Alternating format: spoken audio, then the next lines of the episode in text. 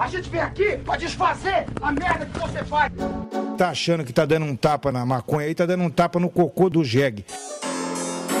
Nasci no mundo, eu já comecei a fumar e nunca mais parei. Seu maconheiro! Seu merda!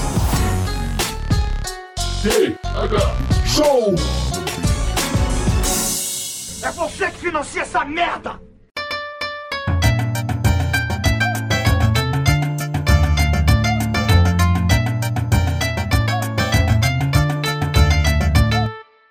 Fala, meu povo! Estamos começando mais um TH Show Podcast aqui direto da RadioRamp.com com transmissão para todas as plataformas de áudio desse planeta comigo, Igor Seco, comandando essa web bancada canábica junto com meu grande amigo Marcelo Nhoque. Tudo bom, Marcelo Nhoque? Alô, Igor Seco, alô, audiência. Estou maravilhoso, como sempre. Não, não tive nenhum declínio emocional nem financeiro de- desde terça-feira, Igor. Tô tranquilo. Me mantenho firme e Ainda forte. bem, ainda bem que não teve, Leio. Mas foram só três dias. Eu sei que a vida ainda vai chegar com tudo. Até o final de semana tem tempo. É, deixa eu começar aqui agradecendo o pessoal que está classificando os podcasts do TH Show aí nos aplicativos de áudio. Estamos crescendo no número de ouvintes e eu fico muito feliz com isso. O pessoal tá tirando print, Marcelinho, aqui, cobrando aquela foto que eu prometi. E eu me arrependi de ter feito promessa. Ah, esse mamilo vai trabalhar, meu parceiro. Bom, não vamos falar disso hoje, o episódio é um pouquinho diferente nesse TH Show. Contamos aqui com a presença de Flora Dutra, uma cientista, antropóloga, e vamos descobrir o que mais no episódio de hoje. Seja bem-vindo, Flora, à bancada do TH Show, tudo bem? Oi, pessoal, tudo bem? Prazer estar aqui. briga- Obrigada pelo convite. Saudações planetárias para vocês. É, que massa. Saudações planetárias, isso é. Eu achei que eu nunca ia escutar isso no TH Show. E eu, e eu espero um dia es- escutar de outra. De, de espécies alienígenas, Flora. Será que isso vai acontecer um dia? Espero que sim. É, explica pra gente quem é você, o que você faz, qual que é o seu ramo de trabalho. Eu gostaria de entender um pouco mais da Claro. Dutra. É, bom, gente, eu sou jornalista, né? Eu fiz. Comecei, ingressei muito cedo na faculdade. é, me formei com 21 anos, né? Então entrei com 16, 17. E aí eu não sabia mais ou menos, tipo, o que fazer. Eu gostava das ciências humanas, enfim. É, queria fazer filosofia a princípio, mas é, optei pelo jornalismo por uma área de, de atuação, assim, mais política. Enfim, eu sou ativista desde sempre, é, pela terra, né? Então, aí eu fiz jornalismo, depois eu fiz dois mestrados, um em comunicação, depois eu fiz outro mestrado em ciências sociais e acabei me apaixonando pela antropologia. E agora eu tô tentando terminar meu doutorado, mas vai, agora vai. Eu já qualifiquei. Daí tô no- nos, capítulos, nos capítulos finais da tese. E a minha tese, ela é bem é interessante, assim. É, foi uma pena porque pegou é, um período da minha vida que não, não foi muito legal, assim, mas, né, pandemia, é, a gente teve que se afastar das aulas presenciais, meu pai e minha avó faleceram, minha mãe ficou doente, enfim. Mas tudo isso é, ainda, né, consegui superar e tal.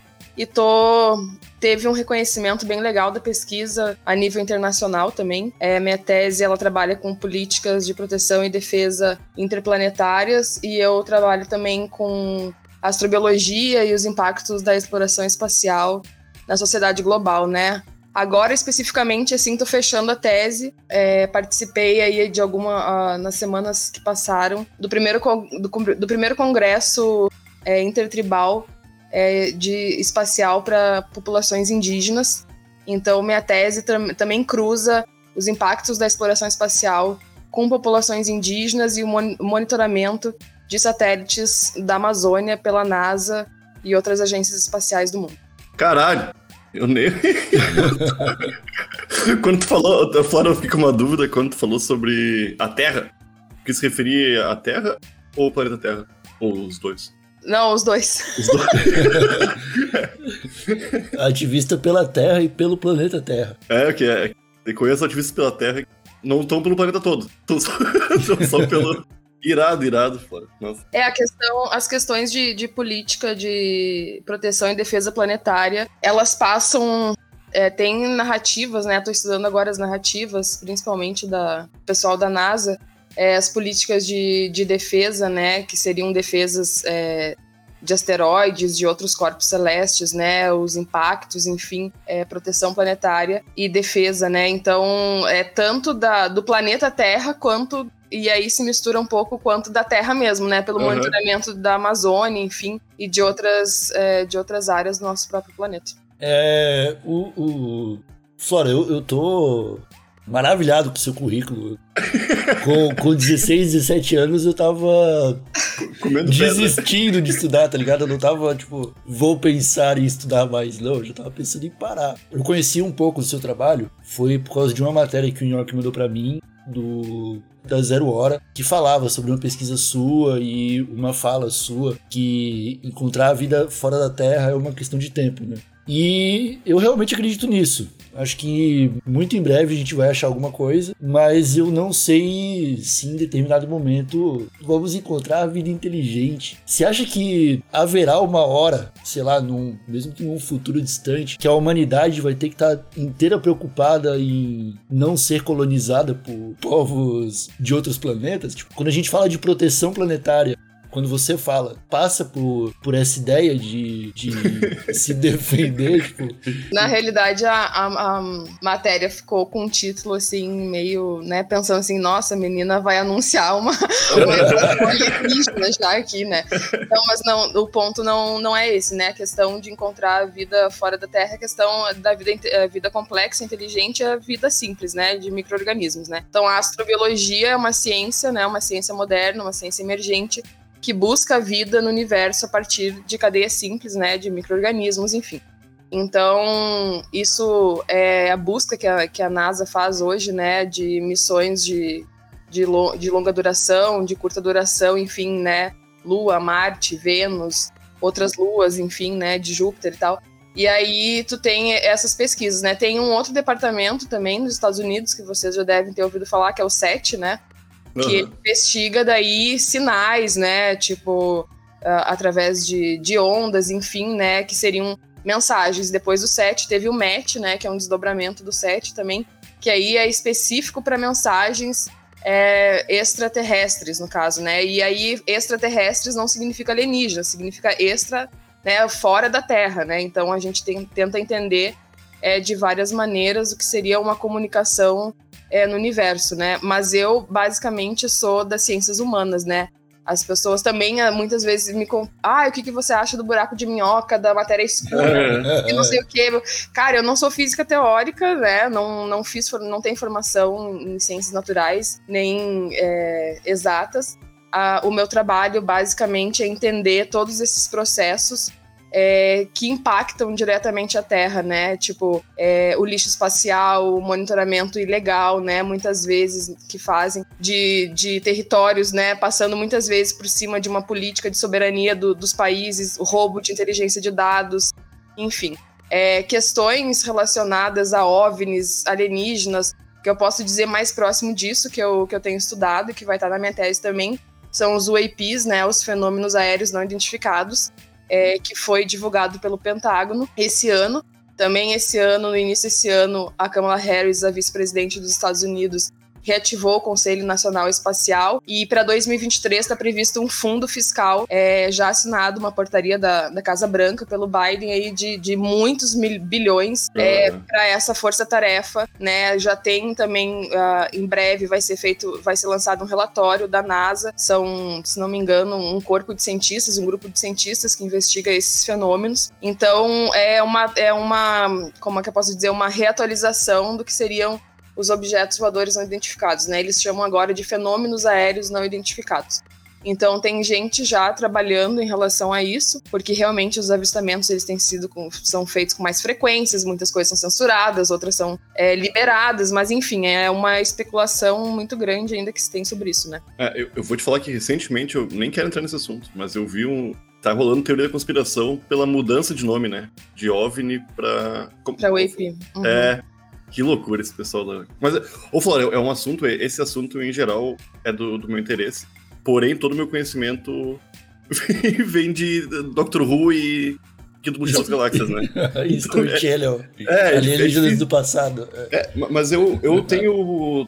Tu deve por mais que tu não seja da, especificamente da tua área, eu acho que tu tem um entendimento muito maior que eu, que não tenho lá muita esperança de encontrar uma vida inteligente. Micro-organismos, isso aí eu acho que é bem possível e Sim. não vai demorar muito. É porque o lance de eu, eu acho que não existe vida, vida inteligente, seres conversando e indo no cinema, fazendo coisas que, que as pessoas fazem assim, né, que a gente faz na Terra aqui, por conta do tempo e do tamanho do espaço, né? Porque é- é- faz muito tempo que existe todo o espaço.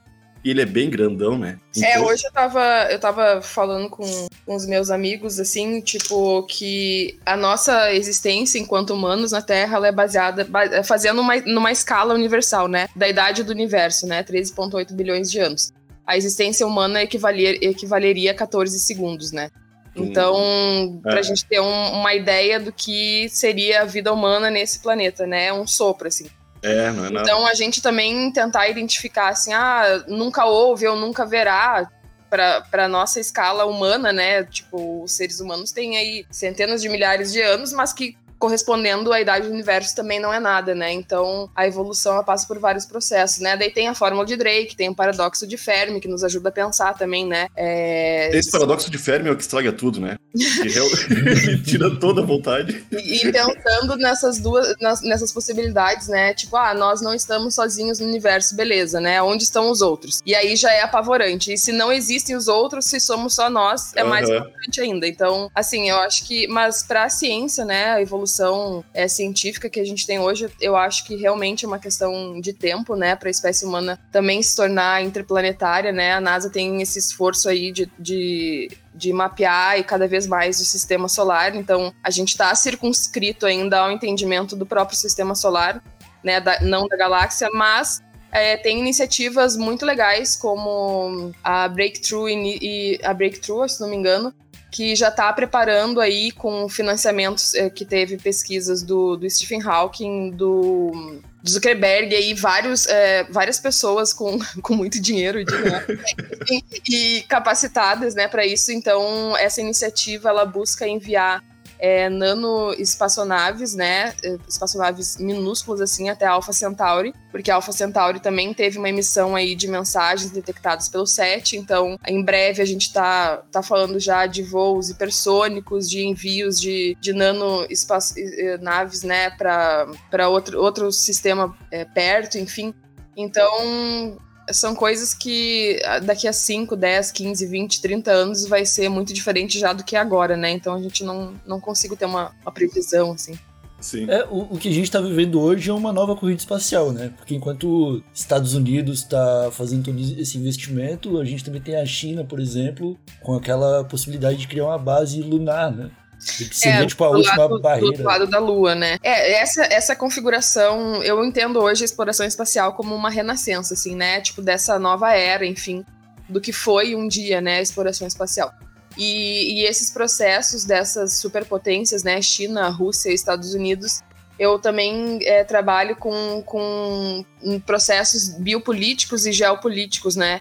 E aí sim uma incorporação das humanidades, né? O que seria um direito é, espacial, um direito, a questão de direito mesmo, né, do espaço, né, a nível é, quem tem direito, quem não tem direito, também eu vejo como mais um processo é, de colonização mesmo, né, desses países é, norte, digamos, digamos assim, é, é, contra países periféricos subdesenvolvidos, no caso do hemisfério sul, porque na realidade, se tu for pensar bem, a detenção de poder é, tecnológico, ela é uma extensão histórica já do próprio capitalismo, enfim, dessa dominância, né? Então, é, o acesso, basicamente, hoje, é, eu escrevi sobre isso algumas semanas atrás, é, eu estava vendo a questão da transição do governo, né? Enfim, que ah, o, o, vice, o futuro vice-presidente queria pedir ao INPE, por exemplo, Instituto Nacional de Pesquisas Espaciais, o monitoramento da, do desmatamento da Amazônia e tal.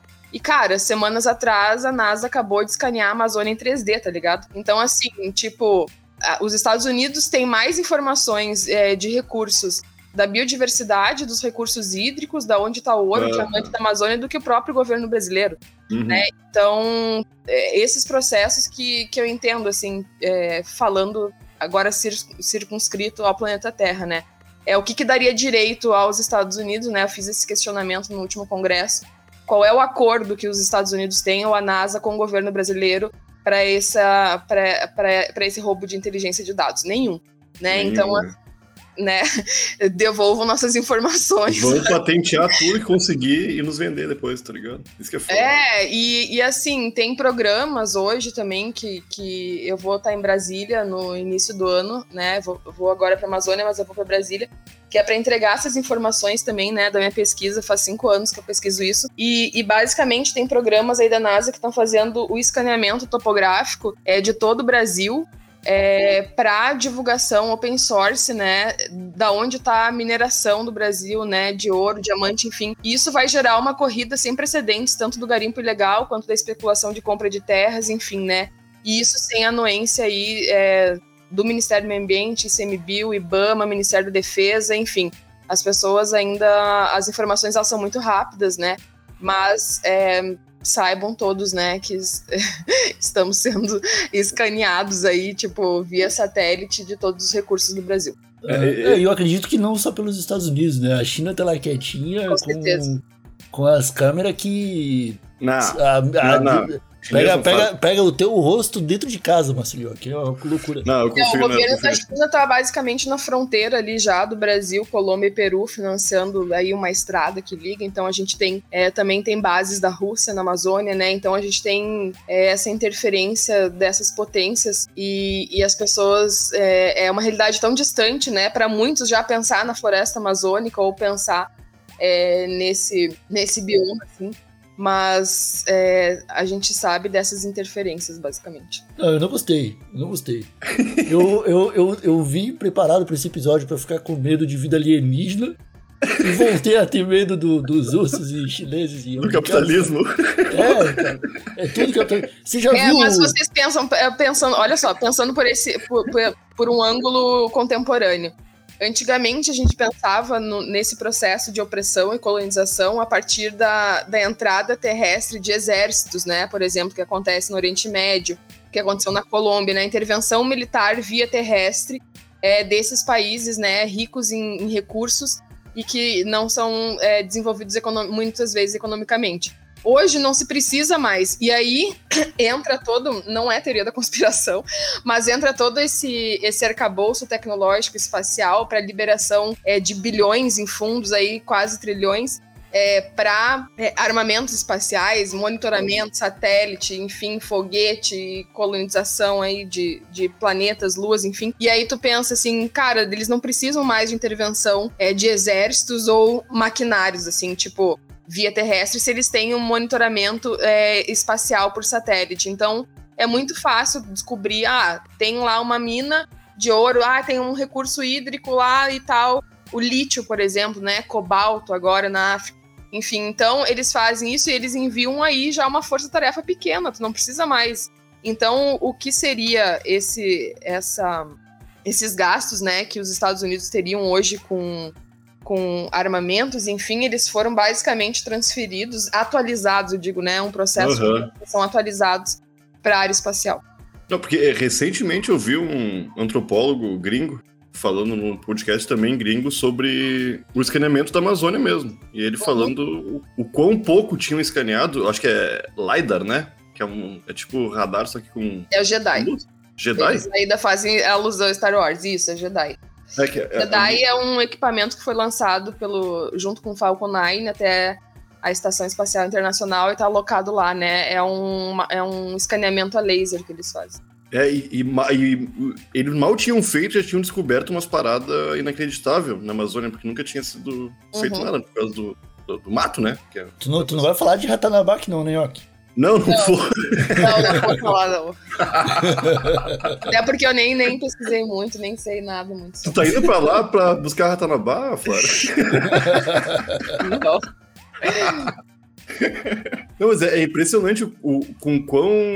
com- os gringos falam da Amazônia com brilho nos olhos. E é, É, é uma, eles, é, é, isso é, é uma apropriação, né? Claro que a gente vai tem essa questão da ajuda internacional, né? De fundos agora, né? Que foi liberado fundo da Alemanha, fundo da Noruega.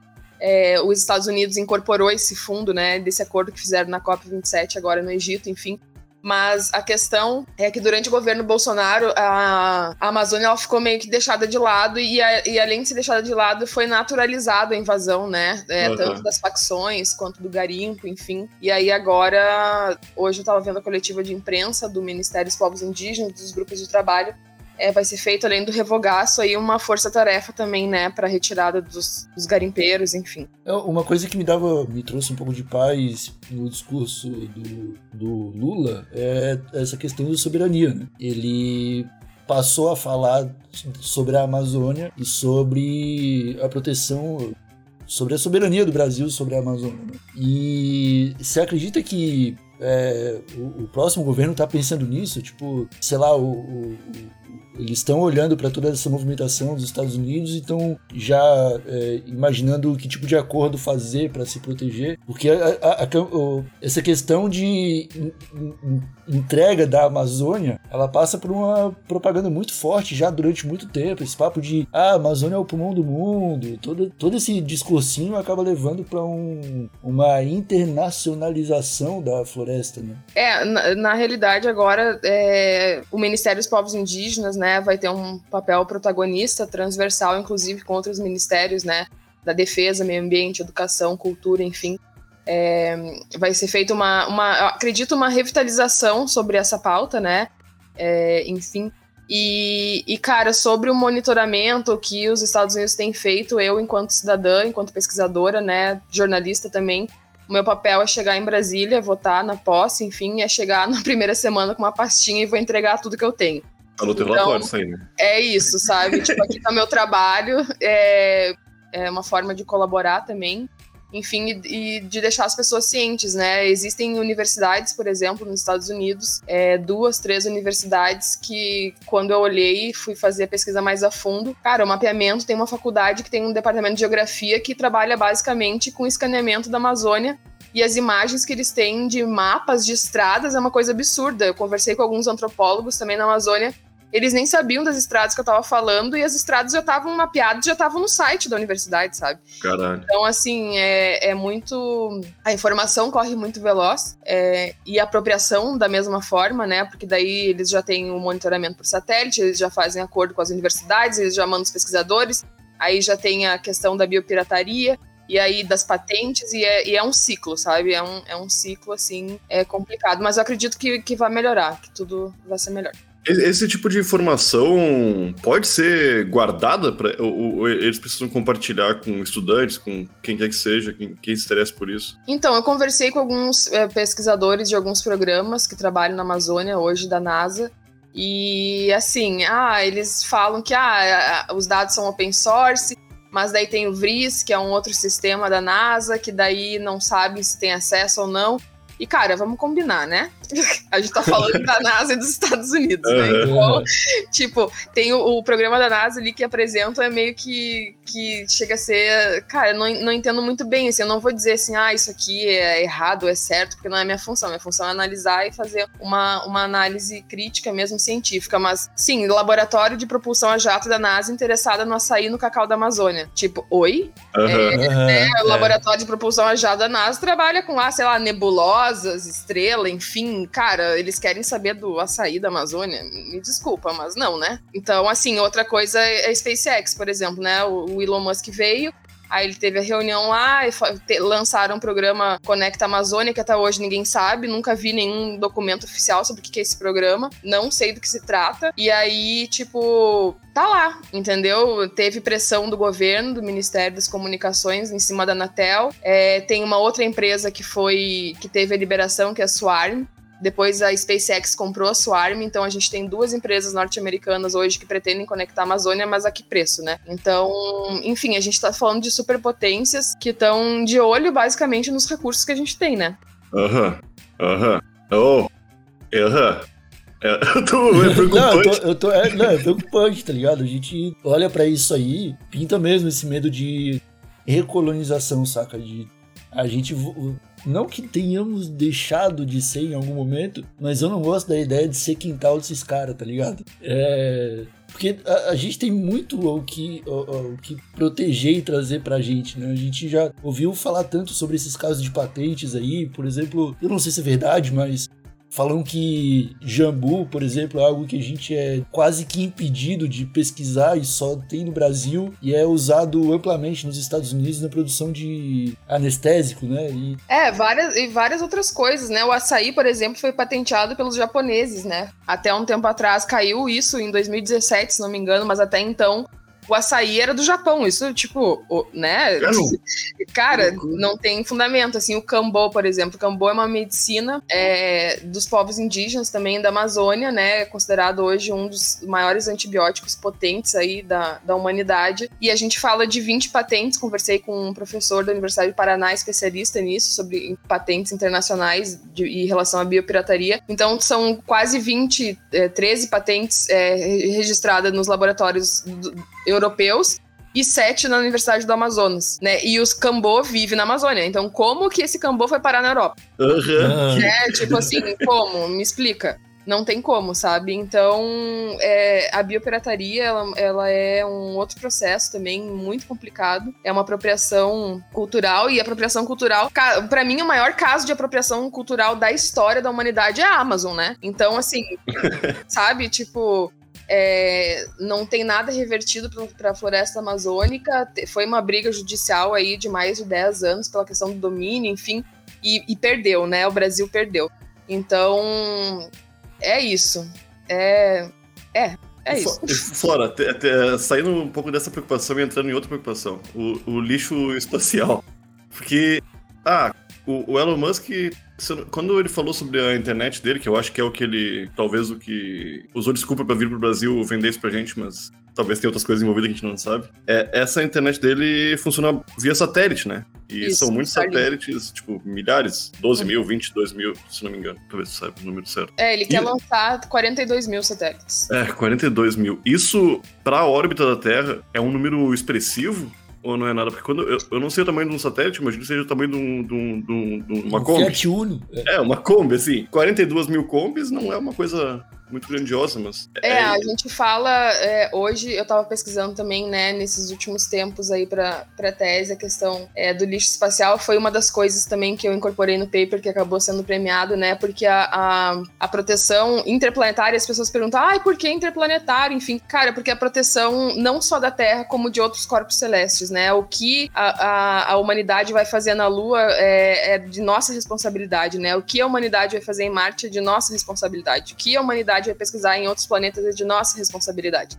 Então a gente fala é, de cruzamento biológico, né, desse, desse perigo que tem também, né, de, de, um, de uma, de uma potencial é, contaminação é, biológica. E, e, a questão do lixo espacial, a, a Terra, se vocês forem ver hoje, é, as simulações que tem da Agência Espacial Europeia, tanto da da ESA quanto da NASA, o planeta Terra hoje está tomado, né, de lixo espacial, assim. É absurda a quantidade que tem.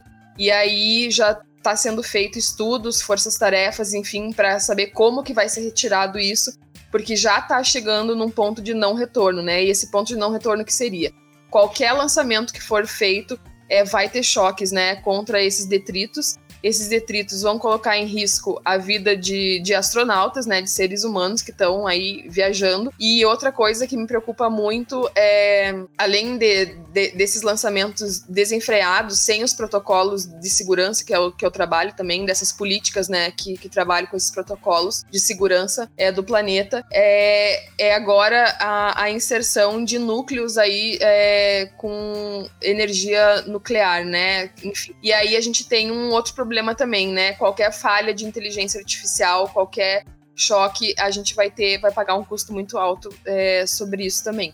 Então, são vários fatores né, que, que determinam a criação é, severa dessas políticas, porque tipo, você pensa, tem é, empresas do setor espacial privado que está lançando constelações de satélites né? A gente nem sabe, a gente só sabe quando fala em satélite, só pensa em SpaceX, Starlink e NASA, não pensa uhum. no resto. Mas, cara, tem mais de 200 empresas do setor privado lançando constelações de satélite. Então a gente não tem nem noção é, do que do que tá acima das nossas cabeças, as pessoas não fazem ideia da quantidade é, de, de satélites que tem, é, de, de coisas sobrevoando a baixa atmosfera terrestre ou das próximas missões, assim, é, é infinitamente realmente uh, na faixa aí de, de milhares, né? Milhares, milhares. Não, não, não, e não são todos controlados, não tem tipo um. Não um existe. Não, e- existe um, um monitoramento, né? Tem um departamento que monitora esses detritos. Mas assim, monitorar, monitora, né? Como a gente monitora a poluição, como a gente Sim, monitora sim. o desmatamento, dos queimados, enfim. Agora, nada está sendo feito efetivamente a respeito disso com, com impacto, né? Então, os próximos anos eles devem se dedicar, eu acredito. Eu participei do Planetary Science também, que é um projeto esse é da Academia Nacional de Ciências Norte-Americanas para a próxima década, que é através desse documento do Planetary Science que vai para o Congresso norte-americano, daí que eles liberam dinheiro para a NASA, por exemplo. Então, um- uma das preocupações é a questão do lixo espacial, das falhas de inteligência artificial que podem acontecer, né, relacionadas aos satélites, hackeamento, né, os hacks, né, que acontecem. Então, são é muita muita coisa mesmo, gente. Não, imagina. Não, é loucura. Mas vamos. Eu quero parar de me preocupar um pouquinho, talvez. E eu queria que você, você me falasse um pouco sobre a sua premiação. É, que tipo de pesquisa que você estava fazendo? Por que, que você foi premiada? Explica pra gente, porque é muito louco assim. A gente. A gente coloca a NASA num pedestal, né? É a, é a grande exploradora espacial. E quando a gente vê brasileiros sendo. Como chama, Marcelinho? Premiados. É, no- notados, né? Notados, é, a gente fica muito orgulhoso também, né? Pra É, na, na realidade, assim, é, eu sou meio que uma pedra no sapato, sabe? Porque o meu papel dentro disso tudo é questionar, né? Eu, é o meu papel enquanto cientista, assim, por exemplo, pagar pau pra NASA, né? Claro que a gente fala, assim, de uma superpotência, né? Que tem. é, a NASA não, não se refere só a norte-americanos, né? Mas tem pesquisadores do mundo inteiro trabalhando é, na agência, né? Existe um processo de, de internacionalização de pesquisadores, mas enfim. Mas, é, ao mesmo tempo em que a corrida espacial ou as descobertas científicas são anunciadas, não existe também pessoas que questionam isso, né? Então Aham. todo mundo aceita assim, nossa, a colonização da Lua, a- a- o, comércio, o comércio espacial, que lindo, os satélites, a conexão via satélite, tudo. Tá, mas quais são os impactos disso, né? O que, que isso vai acarretar para os processos políticos, para a biopolítica, geopolítica? O que, que acarreta para os outros países que não detêm esse poder? Entende? É uma centralização de informação muito grande hoje na Rússia, na China, é, no Japão também e nos Estados Unidos. Enfim, meu papel é esse. Aí o que, que eu fiz? É, o Planetary Science estava aberto ao white papers, né? Então, é, pesquisadores do mundo inteiro estavam é, se preparando para submeter seus trabalhos. E aí eu comecei a perceber no início do meu doutorado já. Bom, no início do meu doutorado, em 2018, eu ainda não tinha muita noção do que eu ia trabalhar. Eu estava pensando numa coisa, numa antropologia interestelar, é, já inspirado no filme também. Eu tava pensando assim, meu Deus, vou pegar uma ficção científica com, com uma coisa que tem aí, né, de uma antropologia científica e tal. E aí eu fui selecionada para apresentar no MIT é, pesquisadores que pensavam a, a vida fora dos limites da Terra, né? Então eu apresentei, o primeiro paper que eu apresentei da, da pesquisa foi Antropologia Interestelar. E nesse congresso eu estava conversando com pesquisadores que estavam pensando em como plantar batata em Marte, como fazer, sabe? Tipo assim, Aham. Aí eu pensei assim, cara, tipo, olha só onde é que eu tô, né? Tipo, que legal, né? tipo assim.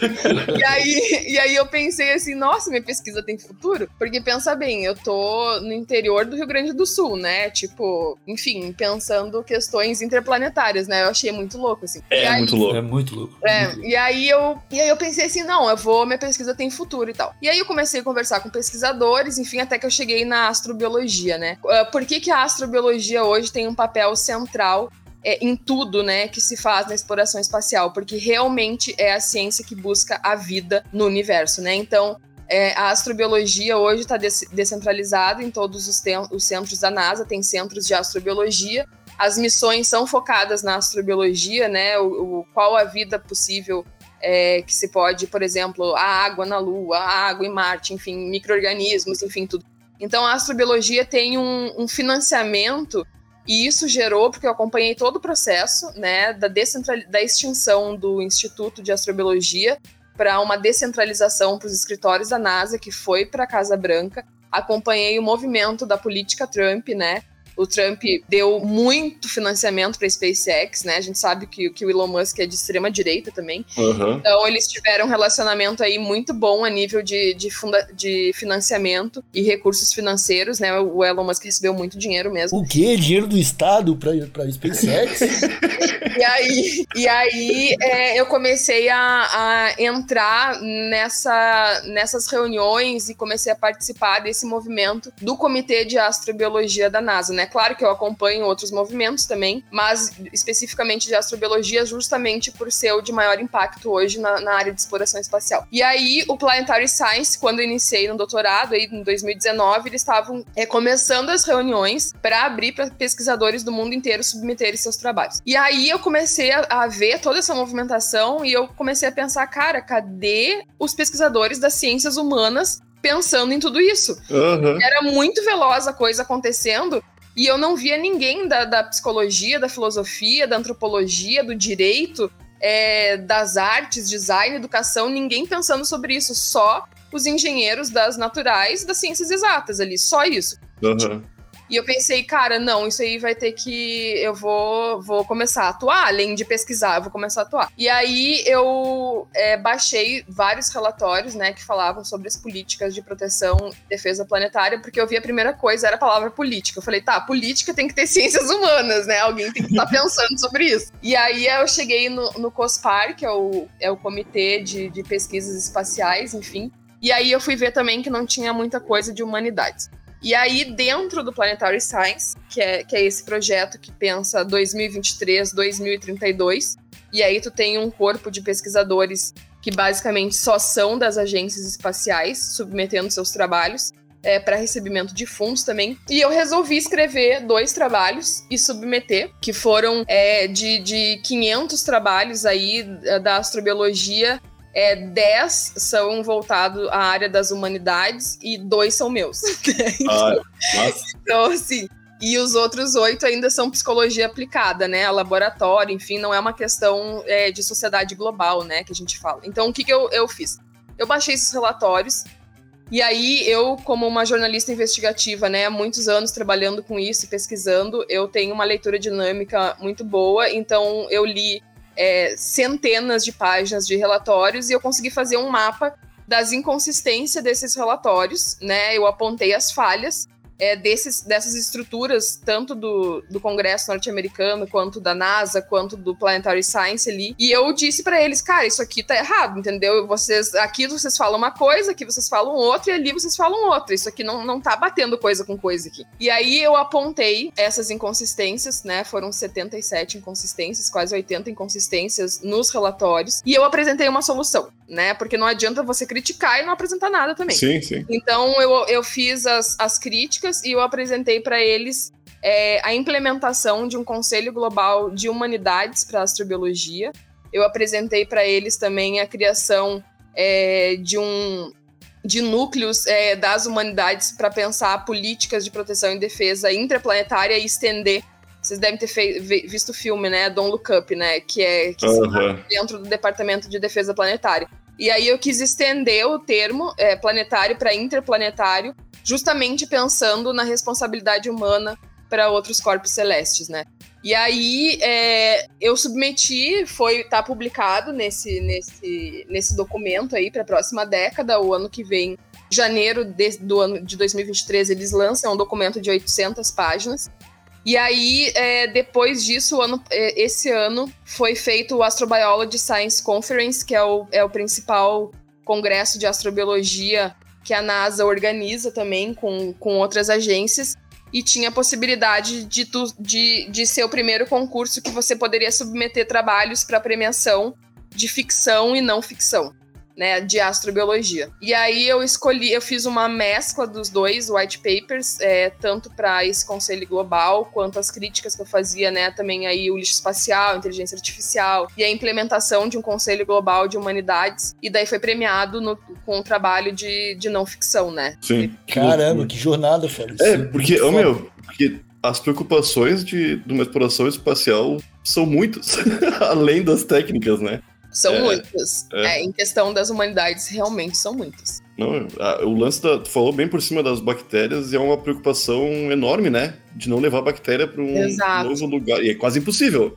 É, e hoje, né? e eu faço parte, eu, eu participei mais de 250 reuniões ao longo desses últimos anos. Eu realmente acompanhei e acompanho muito de perto é, tudo que a, que a NASA faz, enfim, todo esse movimento. E uma coisa que das últimas reuniões que me chamou muita atenção é uma evasão de cientistas hoje. Por exemplo, a Caltech tá meio que abandonando o laboratório de propulsão a jato, sabe? E aí tu tem uma evasão de novos cientistas para o setor privado espacial, que, né, paga mais ou é mais legal, enfim, é, é toda aquela coisa, né? Ah, eu vou Uhum. trabalhar numa empresa legal, não vou mais trabalhar para o governo. Então, e, e no meio desse processo todo, esses últimos anos, as missões elas é, teve a mudança do governo Trump para o Biden. O Biden cortou muitos recursos da NASA é, e aproximou aí a, a empresa do Jeff Bezos também, né?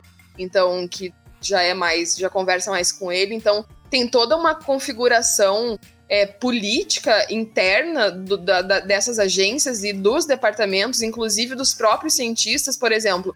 Eu, eu acompanhei a movimentação da extinção do, do, do Instituto de Astrobiologia e da descentralização que hoje está na Casa Branca, por exemplo. E aí tu tem um, um- uma mágoa, digamos assim, dos, as- dos astrônomos e dos astrofísicos, né? Porque agora os astrobiólogos estão no hype. Entende? Então, assim, tem essa, essa- essas brigas internas, assim, esses desconfortos é, dos departamentos, das agências e do próprio governo, né? Da, da questão de redirecionamento dos recursos também. Então, realmente, isso passa por vários processos, muitos processos. Né? Gente, é, é infinito. Não, imagina. E é, É, muito cara, interesse, né? É, e, e, e é tanta coisa que não vai caber nesse episódio do TH Show, pessoal. Eu queria que você deixasse aí os, os lugares onde o pessoal pode encontrar mais o seu trabalho. É, você atualiza o Instagram? Você tem alguma Ah, rede tá, social que você fala eu, é, então, nos últimos anos eu tive, como eu sou ativista também, eu tive todos os meus sites derrubados, eu fui hackeada, enfim, vai de tudo que é fora. Então, o meu Instagram, às vezes ele cai, mas ele tá ativo. Então, ali eu tô me comunicando, eu tô providenciando agora também é, outros sites, né, com uma segurança maior de dados também. Então, em breve tá- tá- vou lançar um site. Mas a princípio eu tô usando. tô usando o Instagram só. Aí procura por Flora, Flora Dutra. Isso. Perfeito, então. Era isso, né, Marcelinho? Que não vamos dormir essa noite. É, cara, de novo, né, meu? Terça-feira já foi um episódio meio tenso. Recebi umas mensagens do pessoal. É, essa semana tá, tá pesada. Mas eu, eu gosto desse assunto sobre o. Ô, meu, é muito maluco estarmos nós três agora conversando sobre o espaço como uma possibilidade viável, tá ligado? A gente tá, tá, tá rolando isso tudo. E é, é uma, uma época maravilhosa pra estar vivo. Espero que melhore ainda mais, né? É o Flora, pra cima deles aí, Flora. Tem que ver esse relatório aí. o meu futuro tá nas tuas mãos, Flora. Eu vou ficar aqui bebendo Brahma. Eu espero que a, a Flora resolva tudo. Obrigada, gente. Obrigada pelo convite, viu? É sempre importante esse espaço da academia, né? Que a gente consiga estar em vários outros lugares é, divulgando as pesquisas e, a- e os resultados que a gente tem. Isso é muito Pô, bom. obrigado por participar Não, aí, pra Obrigado aí por, é, por separar um- uns minutos aí do seu dia pra trocar essa ideia. É muito legal receber pessoas como você aqui na bancada do TH Show. E eu vou encerrar aqui agradecendo também ao público que nos ouviu até agora. Compartilhem esse episódio, pessoal. Mostrem aí para os seus amigos, para quem se interessa por assuntos interplanetários, porque é uma discussão que aparentemente vai começar a Tá entrar mais começando, né? Tá começando. na nossa rotina. Então, a gente encerra esse episódio por aqui. Obrigado, Fora. Obrigado, Nhoque. Um abraço bem apertado e até semana que vem. Valeu. Falou.